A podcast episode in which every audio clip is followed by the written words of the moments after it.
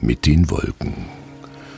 Folge 1 Luke Howards Verdienst und William Turners Aquarelle.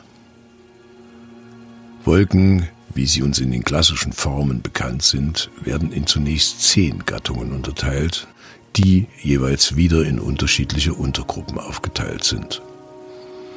Bei chaotischen Himmeln können sie auch kombiniert auftreten. Luke Howard, dessen lateinische Klassifikation bis heute noch offiziell und grundlegend verwendet wird, so unter anderem bei der World Meteorological Organization der WMU, nutzte Latein als Sprache zur Klassifikation der von ihm erkannten Gattungen, wie auch Karl von Linné in seiner Taxonomie der Lebewesen.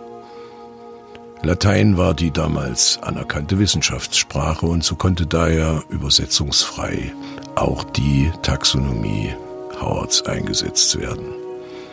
Der damit verbundene Fortschritt in der Methodologie als beginnender Wetterkunde hatte natürlich große wissenschaftliche Strahlkraft. Aber nicht nur das. Der Zeichner und Aquarellist Joseph Mallord William Turner war ein Bewunderer Howards und dies schlug sich auch in seinen Zeichnungen nieder. Wie auch Caspar David Friedrichs Werken lag Turners Hauptaugenmerk in der Epoche der Romantik in England auf Licht in besonders atmosphärischen Darstellungen, die natürlich ihrerseits die Impressionisten stark beeindrucken konnten. Besonders seine Zeit in der am höchsten gelegenen französischen Region Europas im Savou widmete sich den elementaren Phänomenen des Lichts. Wissenschaft und Kunst liegen als Beobachterinnen der Natur nicht weit auseinander. In den Folgen 2, 3 und 4 wende ich mich den Wolkengattungen Cirrus CI, Cirrocumulus CC und Cirrostratus CS als den ersten drei Gattungen nach Howards Klassifikation zu.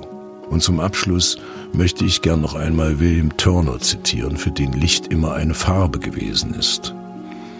Painting can never show her nose in company with architecture without being snubbed. Malerei, so sagt Turner, kann im Umgang mit Architektur niemals ihre Nase zeigen, ohne brüskiert zu werden.